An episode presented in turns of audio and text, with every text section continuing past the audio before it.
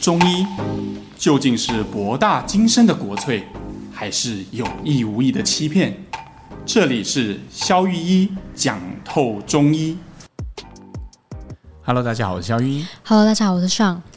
今天呢，我们要来跟大家聊一个很特别的主题。对，然后这个主题的开头呢，也是有一个听众的留言。然后我先来念一下他的留言，我先念他第二段好了啊，前面就是。称赞我们，我们就后面再来念哈。好，他的第二段呢是说，他一直以来都很好奇中医把脉的原理啊，跟不同的脉象代表的是什么意思。然后他也常常在节目中听到脉的重要性，但不清楚的内容，就是不清楚到底在表达什么这样子，所以他想要敲完我们关于脉的主题。然后，因为其实关于脉象呢，我本人也是觉得说非常的扑朔迷离、难以理解。因为之前呢，以前小时候在看中医的时候，中医师也常跟我说：“哎呦，妹妹你的脉很弦哦，然后压得很大力。”然后想说：“嗯，这个人献我手献的真大力呀、啊！”然后到底是按到了什么呢？我也不知道。然后就很好奇说，他按完之后呢，然后就头一沉，然后打打电脑就说：“啊，好，可以出去了。”然后说：“哦，所以我可以拿药了。”哎，就蛮好奇说：“哎，他到底究竟中医师在把脉按脉的时候，到底可以？”嗯，怎么样知道了什么神奇的资讯密码呢？其实我觉得哈，我们讲透中医，就是因为我们就是会去挑选一些我们认为对中医来讲重要的概念和内涵，然后一一去解释它嘛。没错，没错。那其实脉这一块是绕不过的，但是我们一直都有点抗拒。抗拒的原因是因为不是因为我觉得脉不重要，而是因为我觉得它很难。被讲透，就是讲透中医要来讲透东西，讲不透，说他会绕路啊。对对对，就我们有点抗拒，但今天我们就决定来挑战这个，我相信也是很多听众或者是会有兴趣的议题啦。嗯，那因为你看嘛，脉几乎代表了中医学的一个标志性特征嘛，哈。从宫廷剧到你家楼下巷口的中医师，如果有中医师看诊的时候没有把他的手按上来。你会觉得没有被看到，奇怪吗，对吧？那我们我们从毕业的第一年开始，第一天坐在整间的桌椅上，嗯，我们看到患者，我们就是学着前辈把手压下去嘛。不管你是真压好、假压好，摸得出来也好，摸不出来也罢，你就是一定要把手放上去嘛，对不对？对。所以，到底把脉可以给我们什么样的讯息，或为什么要把脉？哈，呃，我先这样说，呃，把脉会给我们一模。跟其他的问诊和其他的检查一模一样的讯息吗？我觉得答案是否定的，就是不是。它其实会给我们不一样的神秘讯息。所以也就是说，一般我们患者进入诊间，然后不是一坐下来就会说：“哦，我最近头很晕很痛，然后心脏有点闷闷的啊，然后怎么样怎么样，都不是这些讯息。”对对，比如说，当然啦，有一些。呃，如果你有看过这一类型的医师啊，我会不会讲完这一集就？我们是辛辣的嘛，我们这我们这个节目一直都很辛辣。OK，这样子哈，如果你看过一种医师，他是将来叫你进来都不要讲话，然后手两手就放在你的手上，他就跟你讲说：“嗯、你最近是不是头晕啊？啊，是不是腰酸啊？啊，是不是月经都没有来啊？是不是怎么样？是不是怎么样？是不是这样啊？”他讲得很准，嗯，蛮厉害的。你就会觉得哇，他好厉害，对，对不对？好，那事实上，我觉得这样子他就没有读取到把脉另外的讯息。哦，因为这些资讯都是可以靠问出来的。哦，因为你是说，就是他表达出，比如说长什么瘤啊之类，些可能也是仪器可以检查出来的。这不是在看病，这是一种表演。哦，哇哦！因为没错嘛，你可以大方的问啊，就像你如果去看西医，你就不会指望他们要表演这一段给你看嘛。就 他就说，他第一次问你今天来看什么？哦，我来看头晕。哦，晕多久了？然后就开药，对吗？对，对对。大家看现代医学都是习惯就是这样做的嘛。但是为什么看中医就很习惯？我先不要讲，看看他，你到底是来看病还是来算命的呢？有种算命大师的感觉。对，其实这种就是算命，嗯，就是其实你知道答案，他只是把你知道的答案讲出来给你。嗯，那这种就是我刚刚讲的，这是同维度的讯息，是一致的讯息，只是他用另外一种方式读取出来。这有没有办法做到？有。这可以做得到，很多很厉害的前辈都有办法做到这一点。嗯，但是这有没有办法协助看病跟开处方？没有。为什么没有？你你想想看啊，我用问出来，我我是把脉麻瓜，我完全都是用问的。这个前辈好厉害，都是用按脉按出来的，就是资讯一样，资讯一样啊，所以开出来处方都一样，不是吗？那为什么需要脉学？哦，大家有想过这个问题吗？嗯，就如果他把脉能够知道的资讯跟。直接用嘴巴问问出来资讯是同维度是一致的，那为什么我们需要这个工具？它除了表演之外，到底有什么目的跟价值呢？那以以我那种就是呃完全不懂脉的人来来看这些问题的时候，我就会好奇说，那究竟医师他把脉，就像肖律师你讲的，它是一个不同维度的资讯，嗯、那他到底究竟给了你什么样的一个呃这个人体的患者的资讯呢？好问题，我们现在卖个关子，不同维度资讯会发生什么事？你看西医就很懂不同维度资讯的奥秘，嗯，他问是问，哎，你是不是肚子胀胀的、啊？哎，你是不是呼吸会觉得喘啊？对，然后医生突然想到啊，你那么喘，然后最近又流行 COVID，你是不是有可能得肺炎呢？这个时候他会叫你去做什么？做 X 光，X 光就可以提供一个完全不同维度的资讯。为什么？因为 X 光可以看到里面，可是问嘴巴问不出里面哦。所以 X 光拍出来以后，哎，真的有一片白白雾雾的，哎，你真的肺炎了，恭喜住院，这样哈。哦，那那这个就是不同维度资讯的好处，它可以让我们一步一步的接近真理。嗯，然后这个妹妹来看，哦，说我最近尿排尿的时候都很羞羞的，然后觉得怪怪痛痛的，然后一直每个小时都要去，哎，医生会怀疑是不是泌尿道感染了？对，这时候西医会做一件事情，哎，你去留一泡小便给我啊，待会来看报告。对对对对对，那为什么呢？因为尿里面如果真的有出现细菌啊，有出现一些细胞啊，白血球上升，哎，那就代表你真的是感染了。嗯，对，所以不同维度的讯息。西医通常都是用显微跟透视的方式去得到完全我们本来用直观方式无法取得的资讯。哦，他们就是会透过一些科学的方式拿到一堆资料跟报告。没有错，所以但是原理是相通的，不同维度的资讯叠加才能让我们接近真理。嗯，OK，我们回头用这带着这个视角回头去看中医学。好，如果你问的也是头晕、胸闷、呃腹胀。排便不畅，然后你用把脉的，你也只得到这些资讯，这两个是同维度，你就没有任何诊断力的提升。哦，等于是说你你问的跟把的是一样的，那干脆用问的就好了，就问就好了。但是你要用为什么要用把脉？叫患者不要讲话，那是表演嘛？那对，那那那把脉到底就是是算是医生的另外一个就是听诊器的概念吗？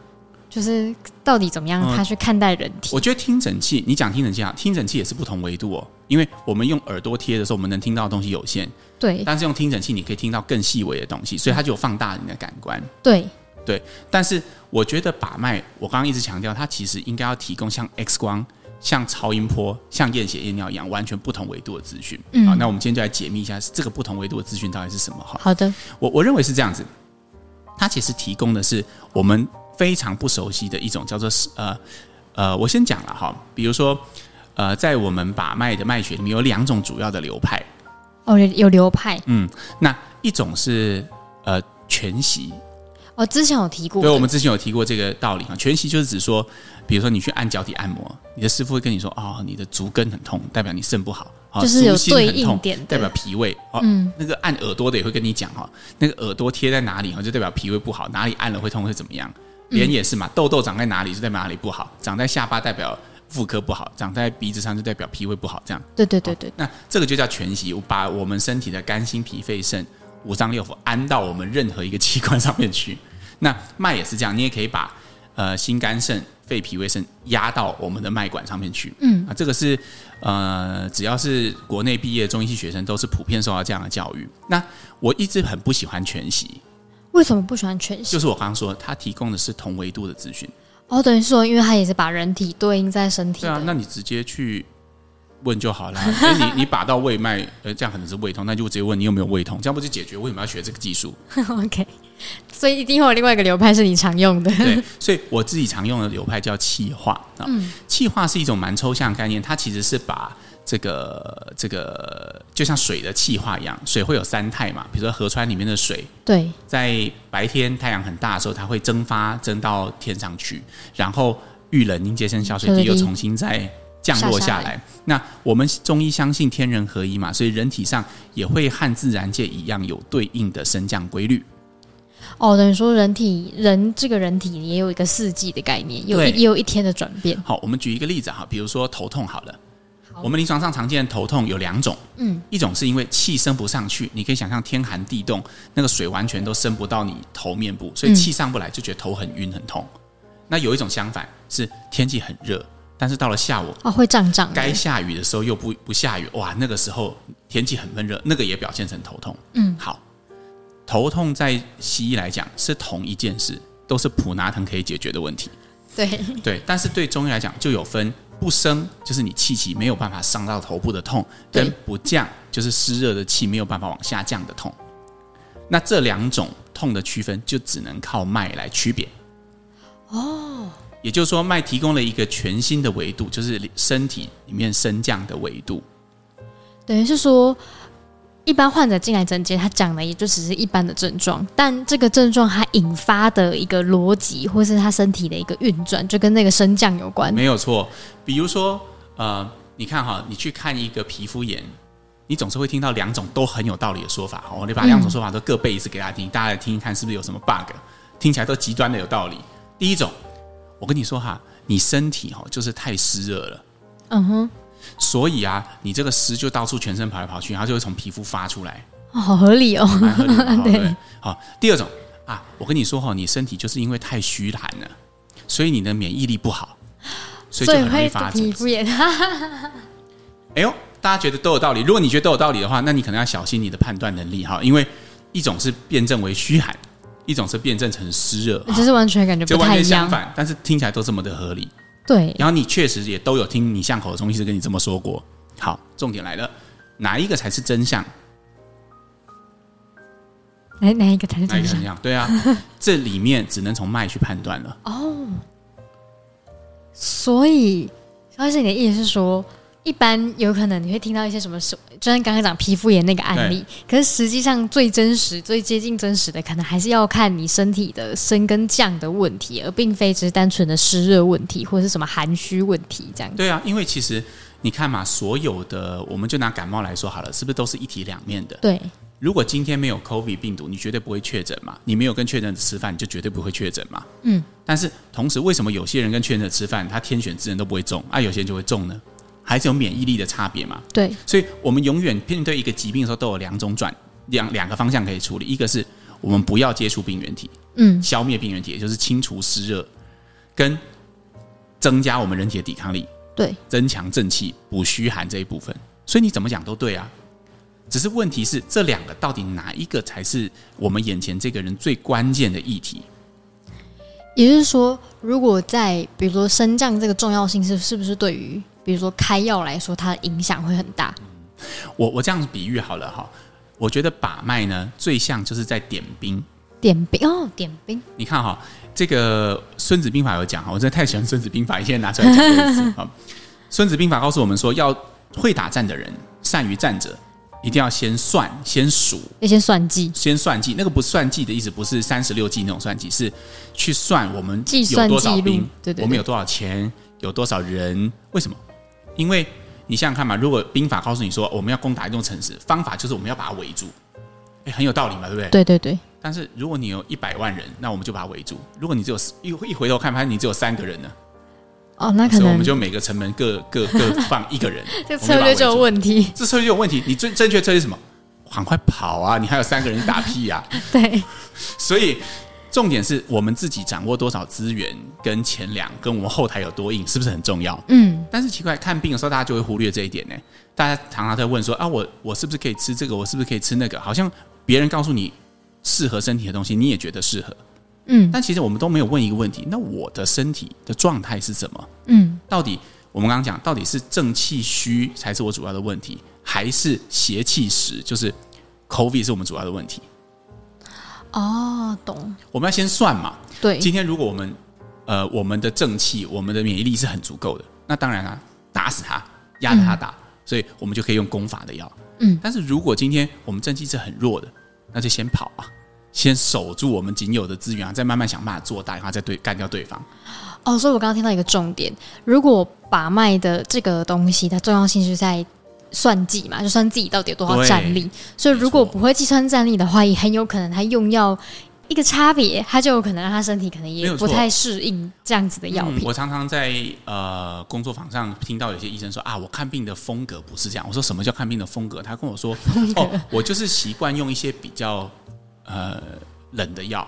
或者我就喜欢用一些比较寒的药，或者我喜欢用一些比较攻伐性比较大的药，就是攻的药。嗯，有些医生说哦，我个性比较保守，我喜欢用一些比较防守性的药。为什么要这样子去选？然后我就会对我就会质疑他们说，你们可能都焦点都放错地方了。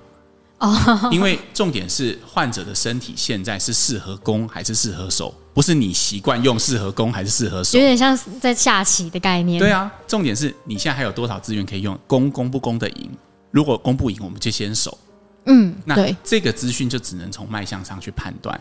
哦，对，所以呃，我我不晓得今天这一集哈，到底呃听众会收到多少，但是我希望传达的一个概念就是，呃，第一，你可能不要希望。呃，你的中医师手一按下去要跟你讲症状，因为讲症状没有用，除非你的目的根本就不是来看病，你的目的是来算命的，那就是当我没有说，呃、因为真的有这种患者。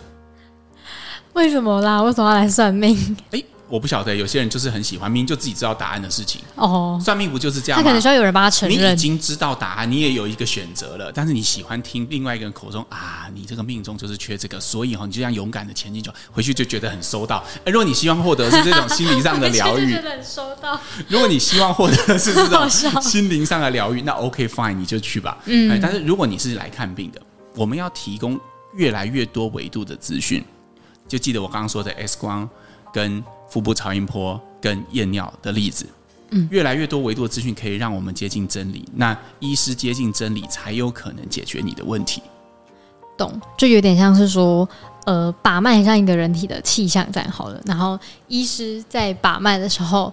那个脉就是他，他这个行为在算计你身体的一个部队的精量数，你的气血状态，你的阴阳虚损的状态，你是不是一个很壮实的人？啊，我举个例子啦，比如说，呃，所有的呃医学生都要学习的中医经典，像《伤寒论》，嗯，对，它几乎前面有半本书都在讲一个概念，就是如果你身体没正常人哈，如果感冒了，我们就用发汗的方法就可以了。你看现在普拿疼也是这样，你吃了之后你就发汗，发汗之后就退烧。对，啊，要不然小朋友就塞塞剂，然后让他拉肚子，然后就退烧。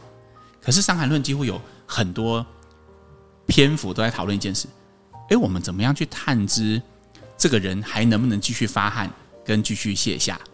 哦，他就是在让你用各种资讯去判断你身体里面还有没有水。嗯，他认为一一个已经缺了水，或我们正确讲的说，我们缺精液的人，如果你继续发汗，那就会你的精液就会不够，就会亡阳。就是你意思是你的精液就会被发到完，人就会死掉哦。所以保存战力，了解自己现在有多少战力，一直都是中医学的核心。从两千年前就是这样。嗯，所以如果呃，身为一个中医师，我觉得最重要的事情就是我们跟西医不同的地方，就是我们多去关心了人体现在还剩下多少战力。对，因为。我最近才有呃接到一些肿瘤的患者，都是已经末期，就基本上他们没有要做什么积极的治疗。嗯，但是为什么我们常常能支持这些患者再走一段路？比如可能西医说他剩两个月，可是跟我们治疗说，哎，你们两年了，可是他还是可以继续过下去。当然肿瘤没有好，好，但是这件事情是怎么做到？就是因为我们中医非常擅长保存战力。延续它的战力的储备，因为我们认为，其实我觉得中西最大的分野在这里。我们注重的是，呃，战力的保存。对。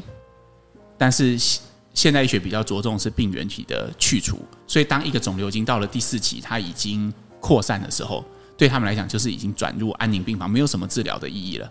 嗯。因为再多的治疗都没有办法阻止肿瘤，直接宣布放弃。哦。但是当我们坐困愁城的时候，我们在意的是如何让我们有限的资源发挥最大化，能守一天就是一天，就像四行仓库一样。嗯，对，就是能守到最后一兵一卒为止，就是就是守着这样。对，所以我觉得这个是根源于两呃中西方完全不同的生命哲学啦。对，今天来跟听众特别讲这个脉的意义，跟它带给医师的一个资讯到底是什么？对，对我觉得。呃，这个这个真的是一个蛮特别的主题啦。然后，因为啊，特别声明哈，以下是免责声明，就是说这个对于脉学的理解是我个人的理解啊。对，对对对对这是肖医师的经验，但也必须就是跟所有的就是听众讲，就是哦，原来中医看病的逻辑其实跟西医完全大大的不相同，所以会有时候呃，你可能反正也是一多把自己的资讯告诉医师，他也是在算计的一部分，对吧？没有错。嗯，所以总结来看。脉给我们什么资讯？哈，第一就是关于他要给我们不同维度的资讯，嗯，这样才能增加诊断的信度和效度，更接近真理。第二个就是他其实这样在点兵，嗯，他在计算我们清点我们身上所剩下的资源。那我们知道了这个资源，我们才知道我们现在的位置，知道现在位置，我们才知道怎么样做对我们是最有利的。嗯，然后我们会选择对我们最有利的方案。没错，好，希望自己呢，因为蛮有趣的主题，希望大家可以多多留言回馈的给我们。好，那我们来念本周的留言。本周的第一则留言呢，他说：“肖医师你好，他想要问一下，他至少有一个气喘，但一直都没有治疗，然后到这几年才断断续续的有在吃药。然后他现在三十九岁了，然后一边在备孕，然后气喘也从来没有停过，然后吃了中药效果也没有到很明显，请问要怎么办呢？能否给我一些建议？谢谢。”呃，我不晓得。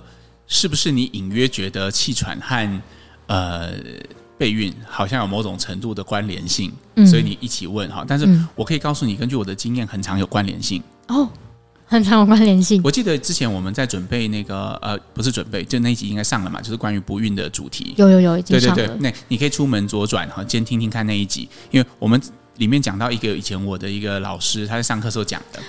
要治疗风寒、啊，对，要治疗 不孕哈，就要先治好过敏哈。这其实我跟你讲，呼吸道的疾病如果没有治疗好，其实通常很容易会影响到你受孕的几率。嗯嗯，所以我觉得不管怎么说哈，我就祝你找到呃，就是可以解决你问题的医师。但我认为这两个会有相关性的。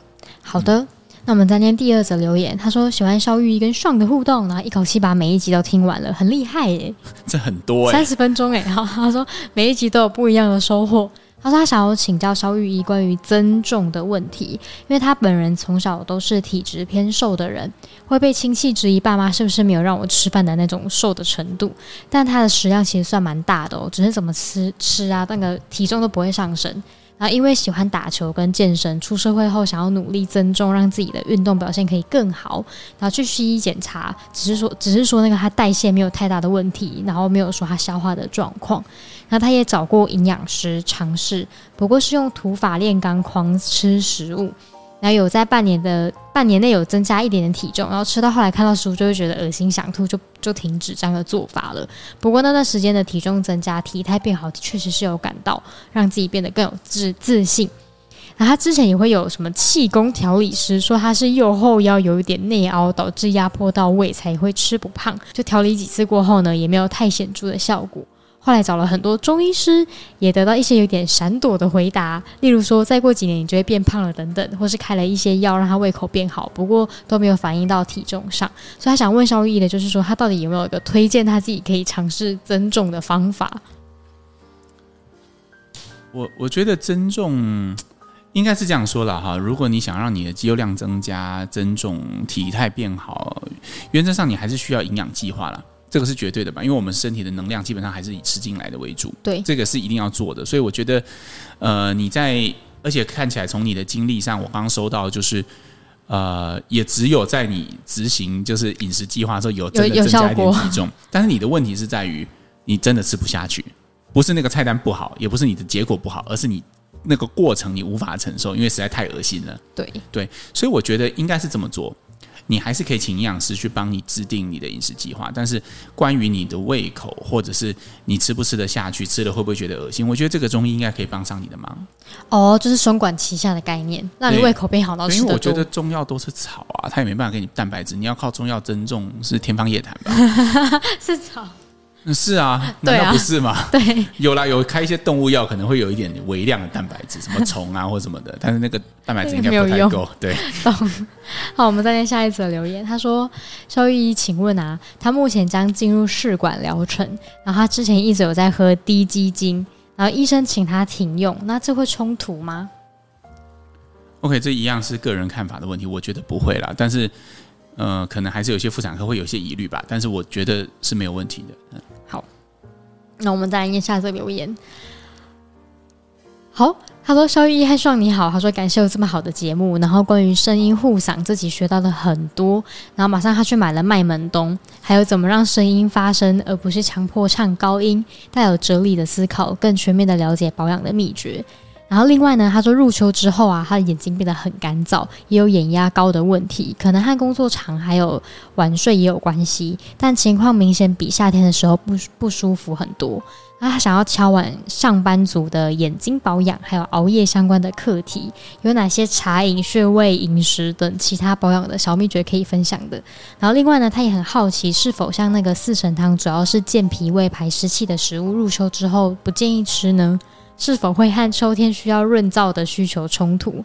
体内湿气会受节气影响吗？谢谢。OK。呃，我记得我们之前有一集是在讲那个秋天的保健的哈，饮食。对对对，推荐你可以先出门左转去听听看那一集，因为对，确实啦，就像你你讲的秋燥，就是秋天燥的问题，其实是会最主要的。嗯，呃，那夏天长夏才是以湿为主要的课题，所以如果你你也明确感觉到你在秋天入秋以后，你的眼睛变得比较干燥，其实这是算是节令病了。嗯，那就是可以用我们之前所提到的，比如说像一些白白的、啊、黏黏的、啊、熊熊。的东西，什么山药啊，然后还有白木耳啊，白木耳，对啊，这些东西其实就会对这些东西会有帮助。对，但当然清肝火的药也可以多少用一点，然后比如说像枸杞子啊、菊花啊这些东西。他刚刚有问一个四神汤，主要是健脾、健脾胃、排湿气的时候，入秋不建议吃，有这个说法吗？我觉得没有，嗯，我们只是强调的是秋天是以润燥为主，为主，所以我们。去去推荐这些食材或者是平常的保健品，但是不代表说，呃，有些人他会自己联想哈，像这个听众可能就是把这两个概念混在一起了，嗯、就是好像燥就代表说不够湿嘛，哦、所以在有觉得会去服一些燥湿的药，好是不是就会更燥这样？哦 okay、但是其实它是不同的概念，嗯，对对对。好的，所以可以安心饮用。嗯、好，再来念下一则留言。他说很喜欢肖玉医和 Sean，然后这一集集结了很多 Q&A，然后肖医师呢一一回答到了问题，和 Sean 的提问带出了这这集的内容。谢谢你们制作这么棒的节目，让我们知道身体有哪些症状，然后就该去巷口找中医师了。好，这是一个。哇，我们这真是正心巷口中医的好好节目啊！不，正心巷口中医。好，我们再来念本周最后一则留言，来自新北的木木，因为他特别有留言，所以我就要这样念。他说：“邵玉和爽，你们好，很喜欢这个节目。然后他从小到大都很习惯看中医，但对中医的许多观念都是一知半解。然后感谢哦哦。” I'm so happy。他说：“感谢双代表广大广大病患的立场提问，那他就是受惠的艺人。那也很感谢肖玉仪使用生动的譬喻、浅显易懂的用语来说明，真的是学习很多。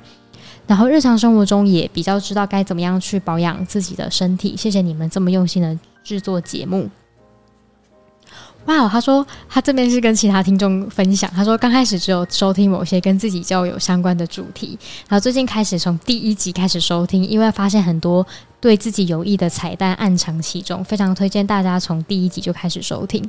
好，接下来想要请教，增加以前的流量就靠你了。对，没错，大家听起来。他说好，接下来是问题。他说想要请教肖玉一个问题哦。他说他有过敏性鼻炎，资历超过二十年，他的症状多半是鼻塞、鼻涕倒流跟打喷嚏，尤其是早上睡醒时特别的明显。依据节目中的说明，觉得自己的体质应该是属于偏热，但是三十三集变天那一集有提到非常推荐使用干姜来减缓过敏的症状。那么像我这种体质偏热的资深过敏患者呢，还适合用姜来缓解症状吗？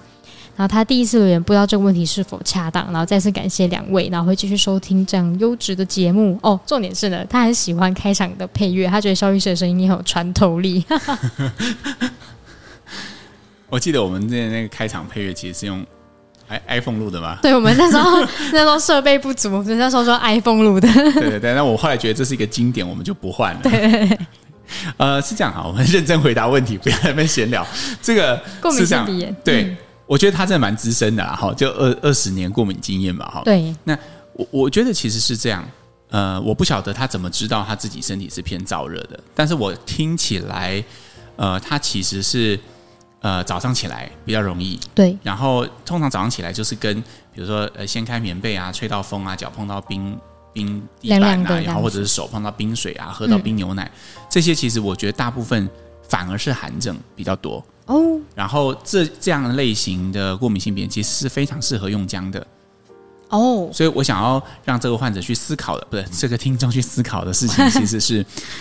为什么他会觉得他自己是燥热的？好，那你想一想，要再留言给我们，对对对我也蛮想知道的。其实，如果因为从他提供的资讯我看的话，是觉得是虚寒，但他可能有某些感知，也许是因为口渴，也许是因为喉咙干，也许是因为排便状况，对海边状况，他会觉得他身体是燥热的。嗯、但我要强调的事情是，其实我们身体很像很复杂，它很像一个呃很大型的一个一个一个展览场。然后每一个房间其实都可以有自己的空调温度。嗯，你你比如说某一区，比如说排便这一区是很热的，嗯，但是不代表你的鼻子就是很热的。懂？嗯，不要把自己的身体简单化，我们不是一个水桶。嗯、好，那就请听位这位听众观察看看，然后欢迎再留言给我们分享。好，那各位听众就是可以继续留言，我们还债还的差不多，所以可以继续留言喽。好，那我们下次再见喽，拜拜。好，拜拜。